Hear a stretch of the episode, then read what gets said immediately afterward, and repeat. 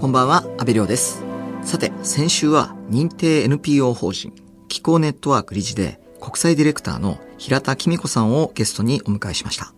世界中で地球温暖化による災害が相次ぎ、まさに今手を打たないと手遅れになること。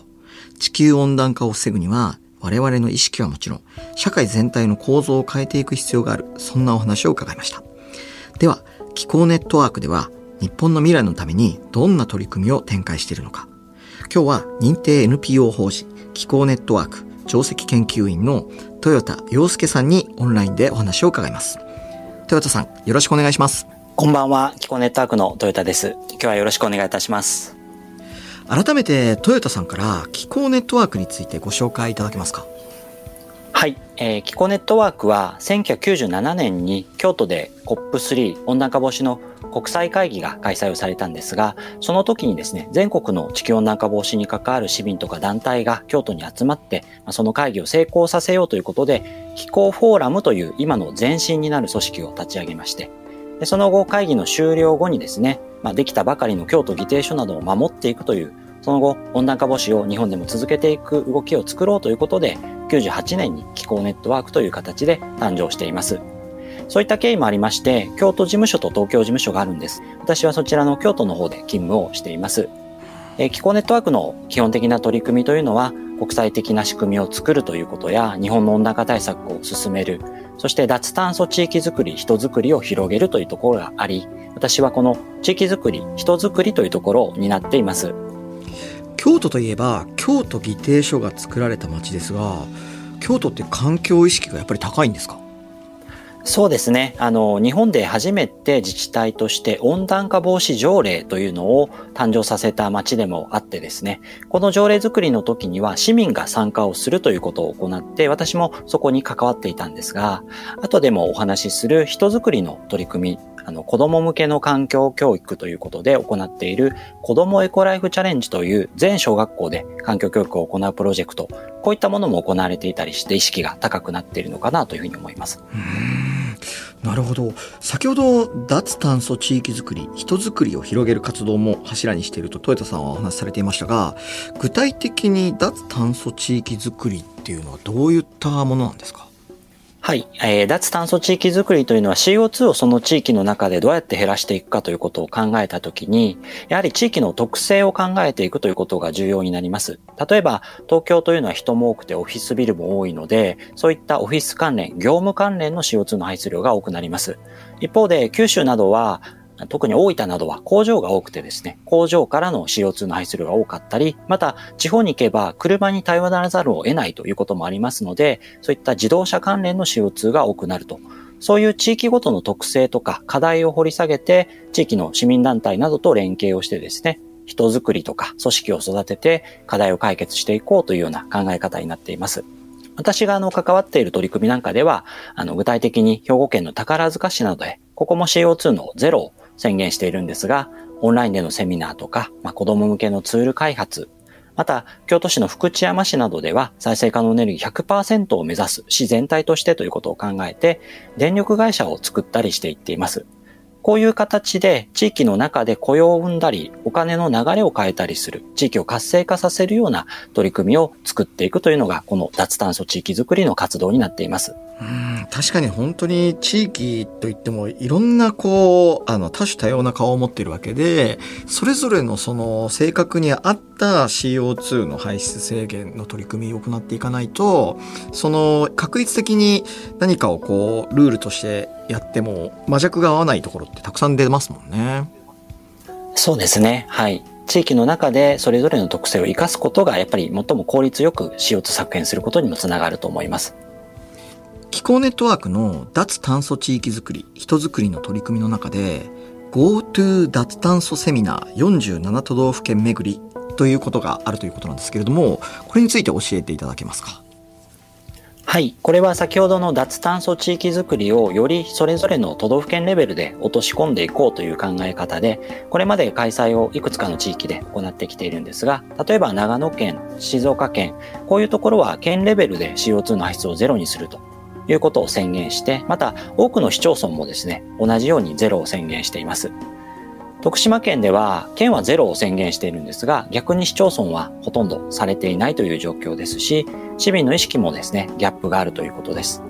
また、宮城県なども宣言をしているんですが、火力発電が稼働していて大量の CO2 を排出していますので、目標達成するためにはこういう電力とか産業の転換も検討していく必要があるという形になっていて、それぞれやはり地域によって課題があるわけです。それをですね、地域で掘り下げて、全国で複数の市民団体の方々に参加をしてもらって、今後の課題の整理、展望についての報告とかディスカッションを行っていこう。その中でより良い解決策をまあ見つけていきたいなという、そういうセミナー取り組みになっています。うんこれ47都道府県すべて気候ネットワークがこう関与してやってるんですか？はい、あの、すべての都道府県で開催をしていきたいというふうに考えて実施をしていまして、今のところ昨年度ですけれども、9の都道府県で実施をするという形になっています。今後ですね、またこの都道府県での実施回数実施地域っていうのは広げていきたいというふうに思っていますので、ぜひあの関心のある方はですね、気候ネットワークなんかにお声掛けをいただけたら嬉しいなというふうに思っております。うん、いや、でもこれ実際その自治体とか、まあその市民の方々も、まあ、どこから手をつけていいかわからないっていう時に、この気候ネットワークのそのノウハウ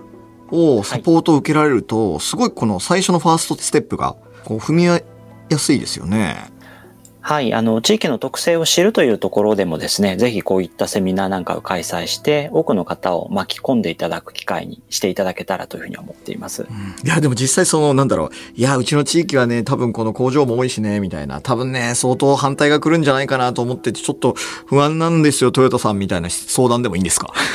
もちろん、あの、そういったことでも構いませんし、そういう産業をどうやって変えていくかっていうことなんかも、やはりこれから真剣に話し合っていかないといけないと思いますので、ぜひそういう機会にしていただけたらと思います。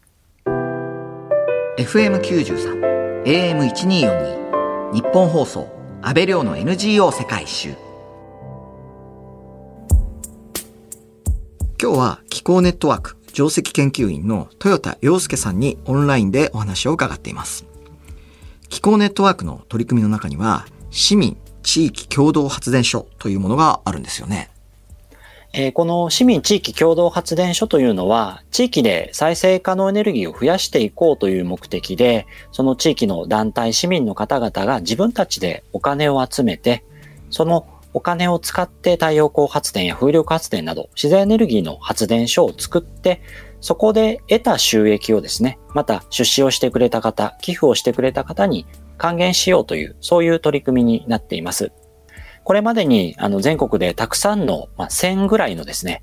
市民共同発電所というのができていまして、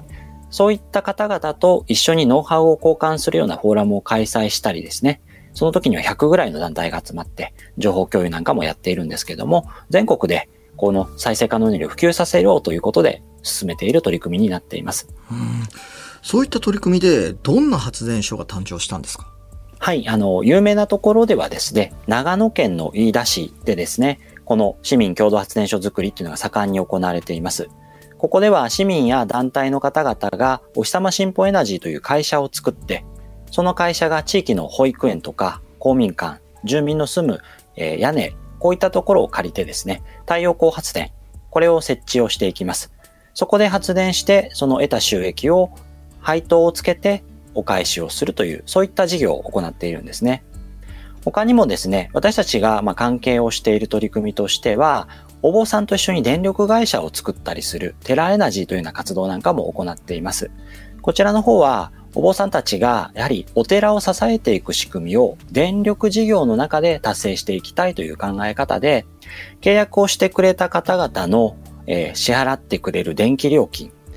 この中から約2.5%をですね、いただいたものの中から、テラエナジーとしてお寺とか NPO、NGO に寄付をするという、そういう、えー、ソーシャルで支えていこうというような仕組みを作っていくということなんかも行われています。いやお坊さんのテラエナジーってなんかすごいネーミングもうまいなって感じがするんですけど。そうですね。はい。あのインパクトのある名前になってるかなと思います、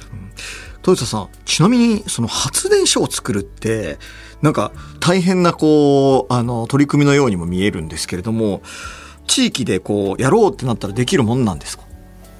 はい。あの、市民共同発電所なんかではですね、特に風力発電はやっぱり大変な部分も多いんですけども、太陽光発電については、空いている屋根、日当たりのいい屋根、こういったところを活用したり、あるいは土地なんかでもですね、使っていないような場所などがあれば、そこを使って発電所を作るということができます。広さもですね、あの、そんなに広くなくても、まあ、10メーター程度の土地なんかがあれば、十分太陽活電なんかを設置することができますので、あの、結構簡単にできるんではないかなというふうにあの思っていますし、そういうことを私たちとしてはサポートさせていただくことができる取り組みになっています。ちなみに、その、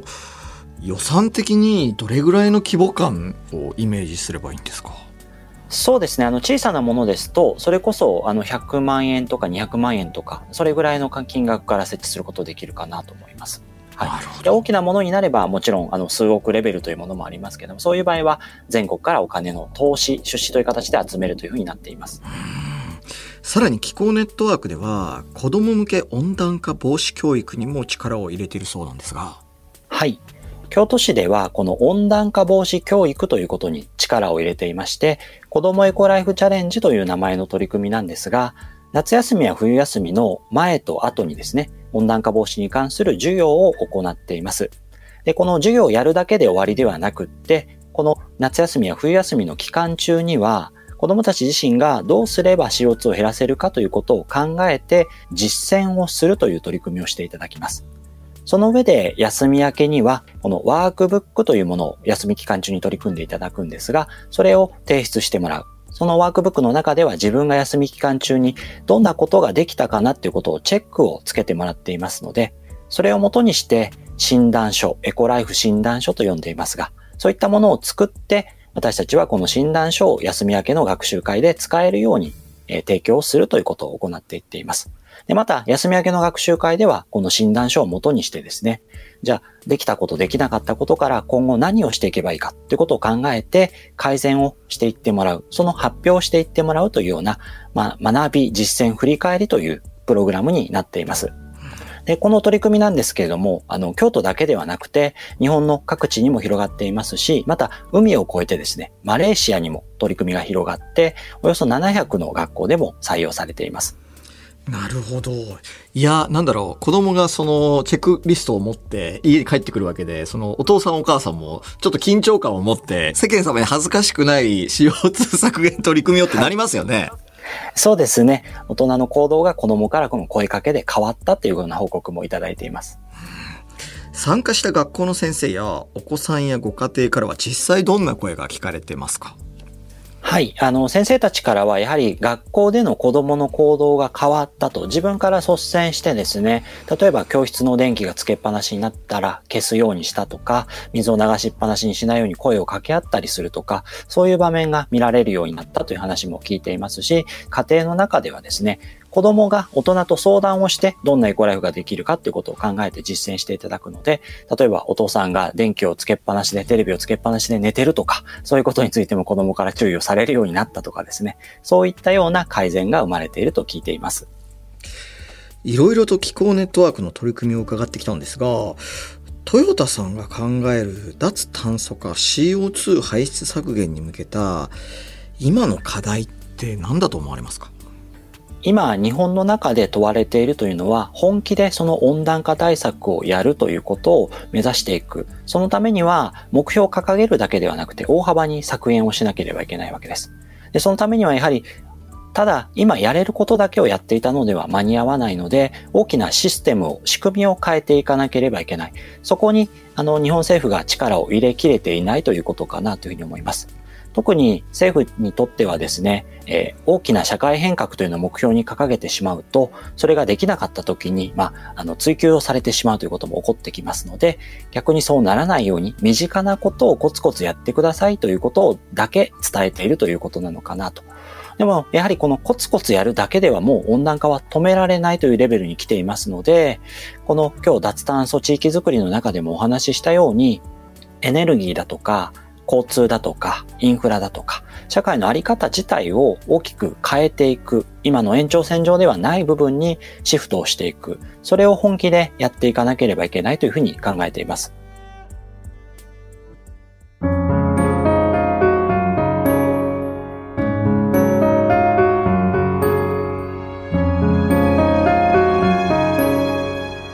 東京有楽町にある日本放送からお届けした安倍亮の NGO 世界一周。そろそろお別れの時間です。今日は気候ネットワーク上席研究員の豊田洋介さんにオンラインでお話を伺いましたが、最後にラジオをお聞きの皆さんにメッセージをお願いします。はい、えー、気候変動問題、地球温暖化問題、これが危機的な状況にあるということは皆さんもですね、すでにお気づきのことかと思います。ただ、自分には関係ないとか、遠いところで起こっているというふうに感じている方も多いかと思います。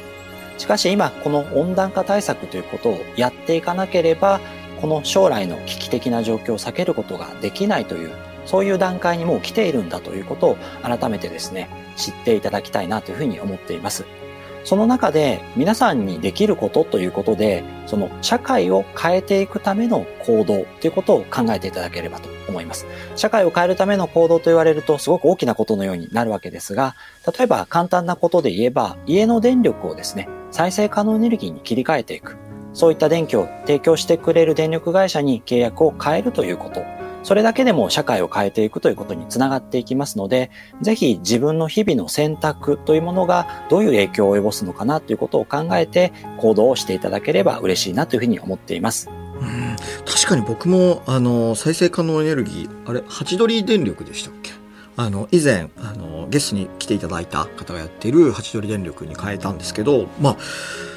まあ変えたことはもう忘れちゃってるんですけど、よく考えたら再生可能エネルギーで暮らしているわけで、でも実際別に日々電気についてあんまり何も変わってないんで、あ、よく考えたらこういうこと、ストレスなくできることってたくさんあるんですね。そうですね。はい。皆さんがそれぞれが、あの、負担を強いられるというわけではなくって、快適な暮らしの中で、でも仕組みを変えていけるということができるんじゃないかなというふうに思います。なんだろう、世界中がこう、一斉にやっている取り組みなわけで、日本がずっと遅れたまんま、例えば10年、20年経ってから、もう日本だけですよ、遅れてるのって言われた時に、ドラスティックにこう生活を変えろって言われる方が多分相当きついと思うので、やっぱり自分たちの暮らしも大切にしながら、緩やかに、でも確実に世界の目標に協力して達成していくっていうことのためにはもう今から少しずつ動いていくってことがすごい大事なんですよね。そうですね。あの、2030年までに半分 CO2 を減らさなきゃいけないというところですので、かなりもう残された時間は少ない。その中でいかに確実に CO2 が削減できることをやれるかということが問われているんじゃないかなというふうに思います。ありがとうございます。トヨタさんとはそろそろお別れの時間です。トヨタさん、貴重なお話をありがとうございました。はい、こちらこそありがとうございました。気候ネットワークの取り組みについて詳しく知りたい方は公式ホームページをご覧ください。ここまでのお相手は安部亮でした。